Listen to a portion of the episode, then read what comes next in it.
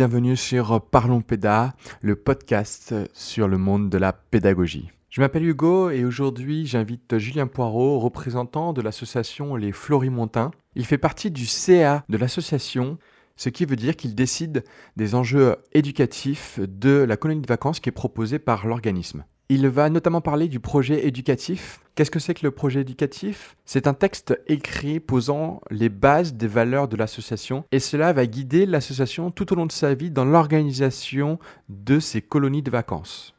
Il va donc euh, nous expliquer euh, tous les enjeux qu'il y a derrière euh, cette organisation, les enjeux à la fois politiques, éducatifs et aussi financiers. Je connais Julien parce que j'ai travaillé avec lui l'été dernier, j'étais animateur, c'était mon directeur. J'en ai profité pour lui poser des questions sur son rôle de directeur et surtout sur un enjeu particulier qu'on a eu pendant euh, cette euh, colonie. Doit-on virer ou non un enfant qui pose de réels problèmes? Sur ce, bonne écoute.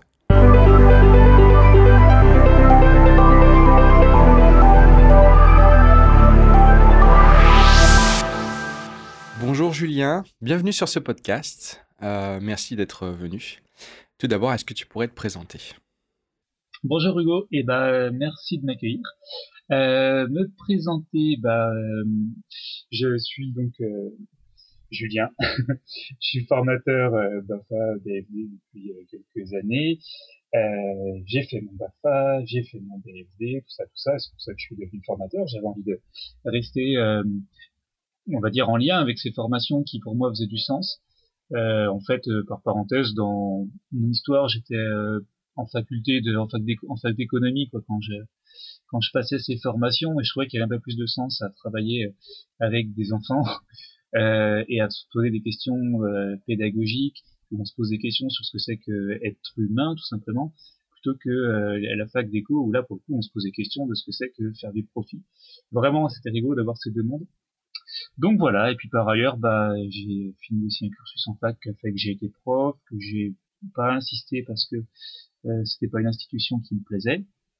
Et, euh, et aujourd'hui, bah, je fais euh, différentes choses, toujours en lien avec l'animation, l'éducation, la formation qui m'intéresse. Et euh, j'ai en tête des petits projets où je me dis que si j'arrive à finir justement dans ces milieux-là, c'est des choses qui m'intéressent quoi. Je fais beaucoup de cours à domicile par exemple, j'envisage peut-être un jour intervenir voilà dans des écoles d'éduc, pourquoi pas si euh, on m'accepte là-bas, peut-être revenir quand même finalement enseigner.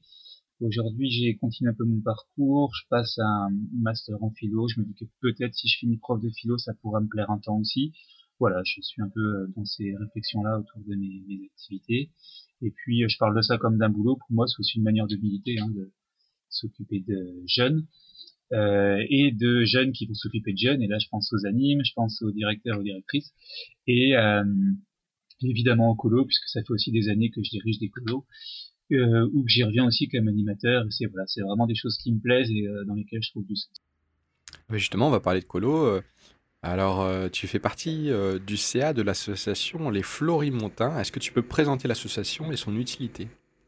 Donc oui, donc l'association des Florimontains, c'est une association d'éducation populaire euh, qui s'est montée il y a longtemps, je crois que c'était en 1925, 1930 dans ces eaux-là et puis qui, euh, a grandi.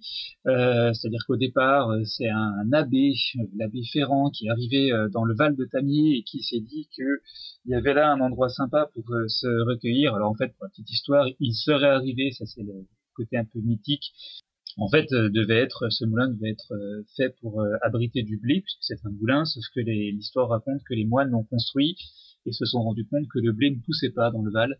Et donc ils se sont dit qu'ils pouvaient bien faire de la place à l'abbé Ferrand qui était là avec ses enfants. Et c'est comme ça que la colo est née et qui du coup tous les étés depuis euh, reçoit des jeunes.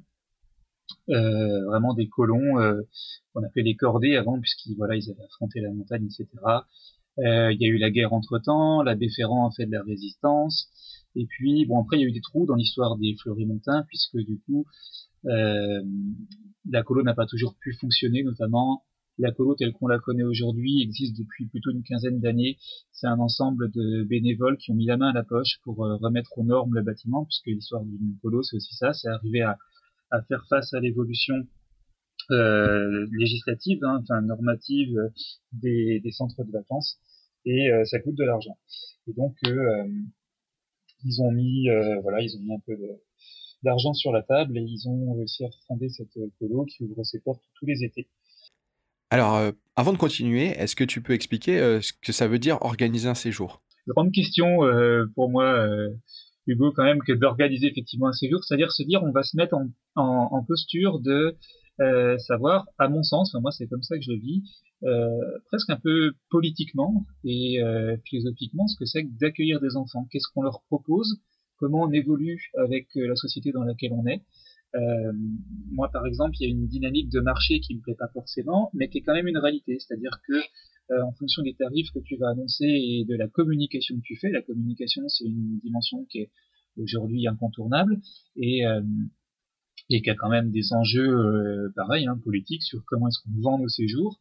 Il y a toutes ces questions-là qui se posent, qui sont pas forcément des questions auxquelles on a affaire quand simplement, entre guillemets, on arrive sur notre colo pour euh, la diriger ou pour l'animer.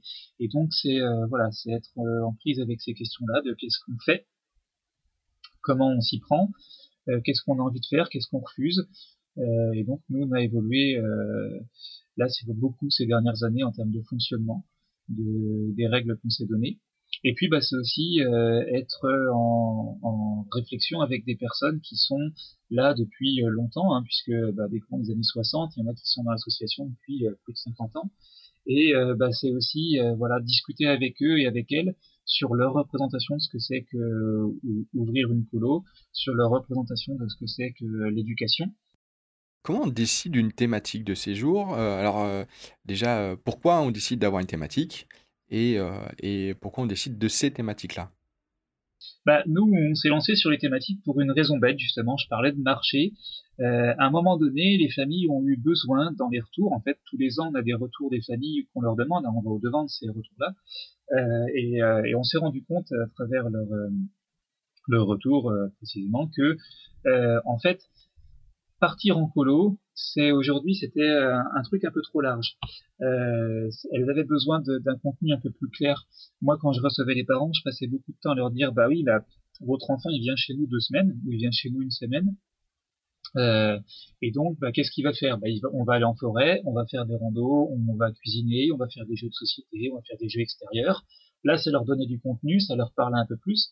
Et en fait, les thématiques, ça a été une manière de décliner et de formaliser ça. C'est-à-dire qu'aujourd'hui, on s'est rendu compte qu'on avait beaucoup plus d'inscriptions euh, en proposant une thématique. Et euh, l'analyse, c'est que bah, ça, ça, rassure les familles. C'est-à-dire, ton jeune, il vient pas pourrir entre guillemets. C'est un peu bête parce que ça gomme tout le reste. Hein. C'est comme si l'enfant venait que pour la thématique.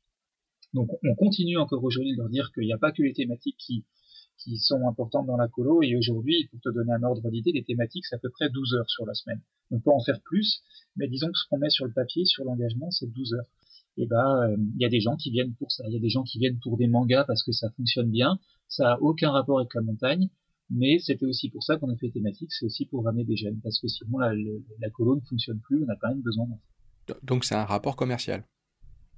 Il y a quand même un rapport commercial. Et il y a aussi ce rapport de, quelque part un peu de confiance avec les familles aussi, de leur dire, voyez ce qu'on fait, voyez notre travail, euh, et, et, et, finalement un rôle pédagogique avec les familles. Et c'est aussi ça, je trouve, être dans un comité d'administration d'un organisme de séjour, c'est comment est-ce qu'on est pédagogue avec les familles, comment on leur explique ce qu'on fait, comment on défend leur, nos valeurs. Et donc vraiment les thématiques, c'est ce double enjeu de leur dire bah on fait des choses et leur dire en même temps ne restez pas que sur cette dimension de la thématique, voyez aussi ce qu'on fait à côté. Qu'est-ce qui vous différencie d'une agence de tourisme? Qu'est-ce qui nous différencie d'une agence de tourisme? Je pense qu'il y a quand même effectivement une dimension économique après qui est forte, c'est-à-dire que on va pas être forcément dans une recherche de clientèle, euh, on va pas être dans une promotion de la montagne euh, en disant euh, bah c'est euh, venez c'est vachement bien. Euh, on, on, est quand même dans une défense avant tout, à mon sens, de l'intérêt de l'enfant. C'est-à-dire que pourquoi est-ce qu'il vient chez nous? Bah Parce qu'il a envie d'une euh, bouffée d'air, parce qu'il a envie d'une socialisation différente. Je ne sais pas s'il en a envie, mais on, pourrait dire qu'il en a besoin. Euh, voilà, c'est aussi ça, à mon sens, qui est, euh, qui est peut-être important, c'est de se dire qu'on a un rôle d'éducateur. Et, et c'est vraiment ce rôle-là qui, à mon sens, tranche vis-à-vis -vis de la question du tourisme. ça va être d'impliquer l'enfant dans son séjour, notamment, Euh, ça va être de le quelque part de plonger un peu dans les questions qu'on se pose à son niveau à lui. Euh, et c'est ça qui fait vraiment qu'on, ouais, il y a quand une différence forte avec le tourisme. Alors, tu parlais aussi d'une difficulté qu'il y avait entre donc, certains membres du CA ou en tout cas de, de, l'association qui étaient là depuis un certain temps et les nouveaux, et que du coup il y avait une différente vision qui, se, qui se bataillaient un peu au sein de l'association. Est-ce que pour, pour essayer d'aller un peu plus loin, euh, est-ce que tu pourrais déjà dire quelles sont les valeurs qui sont au sein de l'organisme? C'est-à-dire, du coup, euh, j'imagine qu'avant même de pouvoir entrer dans, dans l'organisme, il faut adhérer à ces valeurs. Quelles sont-elles? Et euh, pourquoi à un moment, ces différences que vous avez, elles ne, justement, elles ne, elles ne s'incluent pas dans ces valeurs? Je vais dire que le problème d'une valeur, tu vois, si je te parle de l'autonomie, ça va fédérer tout le monde. au Florimontain, les valeurs, c'est quoi? C'est plutôt bah, un rapport fort à la montagne, quand même. Euh, et c'est aussi, on appelle, on appelle ça, on a fini par appeler ça la pédagogie du choix, euh, c'est-à-dire se dire, bah, proposer à l'enfant de choisir. je suis pas dans le fond, je suis pas fort foncièrement d'accord avec cette terminologie, tu vois. Là où d'autres, effectivement, d'autres administrateurs, d'autres administratrices, c'est quelque chose qui leur va, qui leur va tout à fait. Euh, Qu'est-ce qui fait euh, des oppositions? Ça va être vraiment du concret après, c'est-à-dire euh, en 70, quand tu allais au Fleury-Montin, euh, tu te levais à 4 heures du matin. Alors déjà, tu arrivais à la gare d'Albertville, qui est euh, bien plus bas euh, que tu montais à pied. Tu arrivais, donc tu te tapais, je sais pas, moi, peut-être 20 bornes de, de rondeau avec un dénivelé de fou. et, et la colo, c'est ça, tu te levais à 4 heures du matin pour aller faire l'ascension d'un sommet. Il faut faire entendre, et beaucoup l'entendent, hein, mais faut faire entendre qu'aujourd'hui, c'est plus forcément des choses qu'on peut faire, que euh, on est obligé d'assurer quelque part un certain confort aux, aux colons qu'on reçoit. Euh, et puis c'est aussi, à mon sens, aussi beaucoup des oppositions autour de ce que c'est que euh, l'autorité notamment. On a, on a plus le même rapport à euh, la figure de l'animateur. Et là, je, je, je, prends le masculin volontiers euh, de l'animateur qui va, voilà, qui était un chef avant, un chef de cordée. Aujourd'hui, c'est l'horizontalité qu'on voudrait défendre en disant bah on va discuter avec les enfants et on va réfléchir des choses avec eux et on va les associer euh, à la construction du séjour. Ça, pour le coup, c'est un peu plus difficile à faire entendre. Et donc ça, c'est quand même une valeur. Enfin, c'est une valeur assez présente et si elle se discute, ça veut dire qu'elle est existante au sein de l'organisme. Est-ce que euh, est-ce qu'il y a une, une, valeur à la base et que c'est ça qui va être modifié ou euh, en fait c'est parce que ça n'a pas été décidé et du coup c'est en constante discussion? J'ai envie de te dire que c'est quand même euh, encore en discussion, mais peut-être plus euh, au niveau. Euh, ah, c'est compliqué comme question. C'est-à-dire que même si la valeur n'est pas écrite, tu vois, au sein du projet éducatif, elle, elle, est quand même posée de façon indirecte. C'est-à-dire que quand on rentre, les gens s'imaginent que, même si c'est pas écrit, que tu vas adhérer à cette valeur-là aussi. Prenons l'exemple euh, de quand on embauche son équipe. Donc voilà, je suis directeur, je, veux embaucher mon équipe. Euh, il y a forcément euh, une question de valeur qui va se poser. je vais forcément à un moment me poser la question quelles sont les valeurs des personnes que j'embauche? Il y a des valeurs que je vais officiellement mettre dans ma tête. C'est-à-dire, du coup, je vais me dire voilà, il faut, par exemple, comme tu dis, que, que l'animateur soit dans l'horizontalité, etc. ça, je vais clairement l'officialiser. Et peut-être que même dans dans ma, quand je vais le, recruter, dans, dans le, au moment de l'interview, je vais lui poser la question euh, de façon indirecte ou directe euh, à ce niveau-là pour savoir un peu quel est, quel est son point de vue. Et puis il y en a d'autres par contre où j'aurai plus de difficultés à, à, préciser cette valeur. Et euh, ça va être plus pendant que je travaille que je vais me rendre compte que, bon, bah, en fait, ça, j'aurais préféré qu'il le fasse d'une certaine manière et pas d'une autre. Et donc, du coup, bah, ça, c'est aussi c'est une valeur, mais c'est pas une valeur qui est exprimée. Ouais, nous on a vraiment effectivement c'est bien que t'en parles. C'est vrai que c'est quand même une identité euh, de, l'association et c'est une dimension qui est importante dans notre travail, c'est-à-dire que il y a les valeurs que moi, Julien, je vais effectivement vouloir porter. Euh, et ce qu'on va peut-être plus demander effectivement au niveau du CA, c'est d'avoir des directeurs et des directrices qui sont aussi effectivement dans des valeurs que l'ASOS va défendre, que peut-être on pourrait retrouver dans le projet éducatif, euh, mais qui sont effectivement pas toujours très explicites. Et euh, c'est difficile encore aujourd'hui pour nous. Et là, tu vois, moi, je serais bien en difficulté de te dire finalement qu'est-ce que c'est que les valeurs qu'on attend au niveau du CA d'un directeur ou d'une directrice en dehors de ce qu'on a pu ce qu'on a pu mettre dans le projet éducatif. C'est compliqué de, pouvoir le résumer parce que justement, euh, je pense qu'on n'arrive pas à être d'accord là-dessus au niveau du CA. Voilà, vous embauchez des directeurs, directrices. J'imagine que ces personnes-là euh, ont après le pouvoir d'embaucher euh, elles-mêmes leur équipe. Donc là, on est plutôt organisateur vers directeur, organisateur vers directrice. Euh, comment vous assurez que ces valeurs donc, qui sont posées officiellement, hein, on ne va pas, pas parler de celles, quoi qu'on peut aussi se poser la question pour celles qui sont, euh, qui sont justement en conflit euh, indirect, comment vous assurez qu'elles sont respectées sur le terrain? Bah Alors, ça pour le coup, ça va être au responsable de séjour de, de, de, de s'en assurer, c'est-à-dire qu'on fait confiance à la personne qui dirige, à partir du moment où on a recruté le directeur ou la directrice, on lui fait confiance. Et on se dit que ça va être à elle ou à lui de gérer son équipe et de s'assurer que son équipe est en lien avec euh, ses propres valeurs, euh, les propres valeurs du responsable du séjour évidemment, mais aussi effectivement les valeurs de l'association. Et où ça, pour le coup, bah, ça va être aussi au responsable d'en rendre compte simplement à la fin de son séjour. Et comment enfin, c'est un dossier. Euh, comment vous vous rendez compte justement si à un moment cette personne a respecté ou non euh, ses valeurs? Alors bah là, on arrive dans quelque chose qui est intéressant justement, c'est que là dernièrement, euh, a été produit euh, ce qu'on appelle un, un cahier du directeur ou de la directrice, de même qui a été produit un cahier aussi pour l'animateur ou l'animatrice des séjours. Et dans ces cahiers-là, on retrouve en fait bah, un peu l'histoire de l'association pour que les personnes qui travaillent avec nous aient une idée de dans quelle ligne on s'inscrit. Euh, l'importance de l'environnement, puisque encore une fois, bah, la montagne c'est quand même un lieu qui est pas neutre et euh, enfin l'environnement de manière générale. Hein, je veux dire, si on a des séjours en ville, on prendra aussi en compte la ville.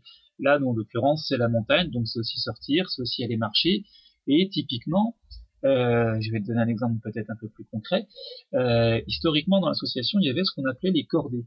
Les cordées, c'était cette idée que quand tu allais en montagne, euh, dans des endroits un peu escarpés, tu étais effectivement attaché à cinq ou six de tes amis, de manière à ce que s'il y en a un qui dérape, eh ben, il y a une solidarité qui fait que on te retient et que tu te, te casses pas la gueule, que tu ne tombes pas bêtement. Les cordées, aujourd'hui, on les a gardées. Donc, tu vois, c'est un, vocabulaire qui est encore, euh, encore actuel chez nous. Et les cordées, aujourd'hui, c'est quoi? C'est ce qu'on appellerait finalement les réunions d'enfants, c'est-à-dire cinq, six enfants qui euh, se regroupe avec euh, en général un animateur et une animatrice ou pas, ça pour le coup euh, notoire, mais qui du coup va se suivre sur l'ensemble du séjour pour se poser des questions de comment ça se passe la vie quotidienne, comment ça se passe tes activités, qu'est-ce qu'on a envie de faire. Et ça, pour le coup, ça fait un peu partie, je dirais, du, du background de la sauce qu'on a tendance à retransmettre aux équipes par le biais de ces petits cahiers-là. De façon financière, est-ce que ces séjours vous rapportent de l'argent? Il rapporte quand même de l'argent puisqu'on a besoin à minima d'amortir un petit peu le bâtiment. Euh, en fait, dans l'idée, euh, c'est un, bail amphithéotique. C'est l'idée que les moines nous prêtent ce bâtiment euh, sur une durée très longue, en échange de quoi on va assurer euh, le renouvellement matériel du, bâtiment, c'est-à-dire, ben, tu vois, moi cet un gamin qui était pas content, il il a lancé son poing contre une porte et il a cassé la porte. Euh, et bah du coup, il va falloir renouveler cette porte. Et il y a des choses plus euh, plus lourdes financièrement, des charges un peu plus importantes. Où à un moment donné, il y avait la question de peut-être installer un ascenseur euh, pour euh, accueillir des personnes à mobilité réduite. le système d'alarme incendie coûte très cher, donc on a quand même besoin de dégager un peu d'argent pour payer ces charges-là. Maintenant, ce qu'on a tendance à penser, c'est que au-delà des charges du, du bâtiment lui-même, euh, on ne dégagera pas d'argent. Sinon, effectivement, on a un salarié comme association, donc sinon, effectivement, on essaye de euh, d'être à un équilibre à la fin de l'été où on se dit, bah voilà, sur l'année qui va venir, on a de quoi payer les charges du moulin euh, et on a rémunéré nos équipes correctement. quand tu dis correctement, est-ce que tu as un ordre d'idée, tu peux dire un ordre d'idée de combien est payé un animateur par journée? Ouais, on est autour de 30 euros, alors je sais plus dans le détail, mais autour de 30 euros par jour à peu près. Alors, euh, je vais un peu aller dans, une question un peu clivante. Euh, beaucoup de, voilà, il y, a beaucoup d'animateurs sur les réseaux sociaux, euh, d'animateurs animatrices, qui considèrent que 30 euros la journée, c'est pas beaucoup. Qu'est-ce qui fait qu'à un moment, on ne peut pas mieux payer les animateurs? Et ben là, c'est ça que, je trouve intéressant, effectivement, pour avoir mis Alors, les Fleury-Montins sont pas la première assoce dans laquelle je mets le nez en termes de, comité d'administration et de questions financières, pour vous, puisque là on parle de ça. Euh, on se rend tout de suite compte qu'en fait, quand on est dans une association qui, a cette, qui est vraiment à petite échelle, hein, euh, on reçoit, en gros, pour te donner une idée, quand je dis petite échelle, une trentaine de jeunes, aller jusqu'à 40 euh, par semaine pendant huit semaines dans l'année, donc finalement c'est peu de choses. Aujourd'hui, on s'est là par exemple, on s'est donné un équilibre, on sera à peu près à l'équilibre autour de 270 colons euh, l'été qui arrive là. Euh, donc petit budget et où en fait, bah si j'augmente le, le salaire journalier des, des équipes d'animation, et ben en fait je vais directement l'imputer sur le tarif du séjour qu'on va demander aux familles. Donc si on se revendique d'une association d'éducation populaire, à mon sens, on ne peut pas payer beaucoup les équipes, en tout cas on ne pourra pas les payer beaucoup plus, parce qu'à ce moment-là on va le répercuter sur les familles qui elles n'ont pas toujours les moyens de faire partir leurs jeunes, et on pourrait demander aux familles euh, des séjours à 700, 800, 900 euros la semaine. Euh, là on a dû presque passer la barre des 500 euros euh, hebdomadaires. Et on essaye de, de justement pas la franchir, mais on en est vraiment pas loin. Et donc, si on augmente, euh, si on passe les animes effectivement à 40 euros par jour, bah, on la franchira, euh, on la franchira clairement cette barre-là. Et on se retrouvera avec un public qui sera plus forcément, on pourra plus revendiquer une certaine mixité sociale, qui, à mon sens, est importante, euh, parce que effectivement, à un moment donné, le tarif devient excluant. Alors, tu as aussi été directeur, j'ai même été ton animateur cet été. Nous avons euh, eu plusieurs discussions sur des positions pédagogiques, dont une euh, sur lesquelles on a été souvent en désaccord.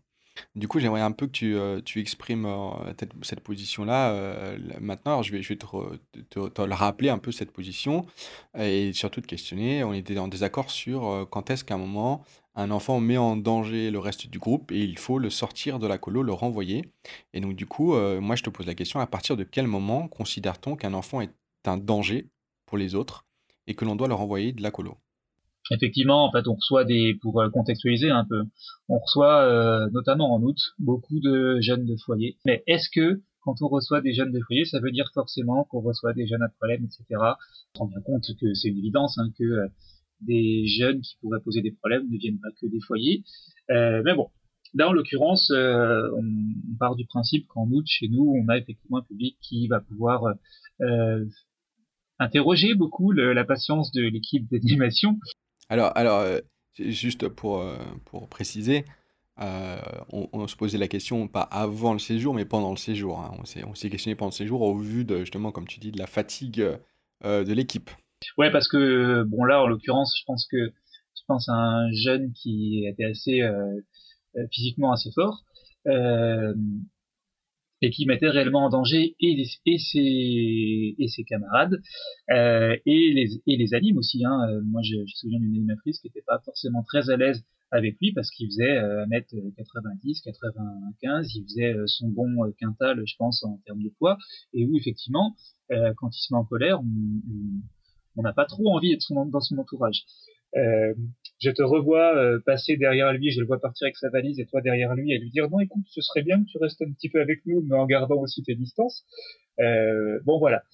Je pense qu'au bout d'un moment c'est plutôt un positionnement personnel. On le retrouve aussi un peu dans, hein, dans les, fonctions de direction de dire bah t'es responsable, il faut que tu assures quand même la, la sécurité de, de tes jeunes, de tes animes. Euh, moi mon positionnement à ce moment-là c'était de me dire que il avait eu, il y a eu quelques prémices où on se doutait que ça allait être un petit peu difficile. Il y a eu une fois où il a effectivement euh, agressé euh, un autre jeune, où je m'étais dit, bah écoute, s'il fait une deuxième fois, euh, là on va commencer réellement à se dire peut-être qu'il va s'en aller, mais on lui laisse une deuxième chance. Je sais plus dans le détail si on va peut-être laisser une troisième, mais l'idée c'est ça, c'est de me dire, moi je suis prêt à laisser une première fois de, de un écart. à partir du moment où ça devient vraiment dangereux, euh, on va se dire que la deuxième fois, là, bas on, choisira de le renvoyer. Donc tu considères que c'est euh, toi qui as euh, la décision finale et cette décision, elle se fait sur toi et ta vision du danger. Est-ce est que tu peux clarifier un peu plus cette position-là? Je considère effectivement que tu vois, moi je bosse beaucoup dans euh, les, recrutements que j'ai fait, je bosse beaucoup avec des gens que je connais bien, qui sont euh, pour une bonne partie des amis, où quelque part on, a à mon sens euh, un jugement qui est égal en termes de droit, mais j'ai une responsabilité sur le papier quand je dirige un séjour où effectivement je me dis, bah en dernier ressort, très souvent en fait je me fie même au retour de mes amis, mais où j'ai plutôt tendance à les suivre. Mais je me dis qu'en dernier ressort, s'il fallait trancher, il y a quand même des jours où euh, je finis par dire, eh ben, écoutez, et c'est plutôt souvent comme ça, souvent pour ces raisons-là que je tranche, c'est plutôt pour dire à l'équipe, bah, je vais essayer d'être plutôt vers euh, un certain confort pour vous et se dire que si ce jeune est problématique, on, va, on va le renvoyer en l'occurrence. Là, euh, dans l'autre sens, il y a des fois aussi où je me dis, bah, non, on va peut-être le garder, essayer de lui redonner une chance parce que j'ai l'impression que des fois ma position me donne peut-être un peu plus de recul et où je me dis bah, peut-être que c'est aussi à, moi de des fois de dire à l'anime non mais attends ok il est il est pesant mais peut-être que tu peux aussi prendre sur toi et te dire bah euh, essaie de faire un effort et garde-le. L'équipe n'était pas non plus d'accord sur le niveau de confiance que l'on peut accorder aux enfants. Qu'en penses-tu?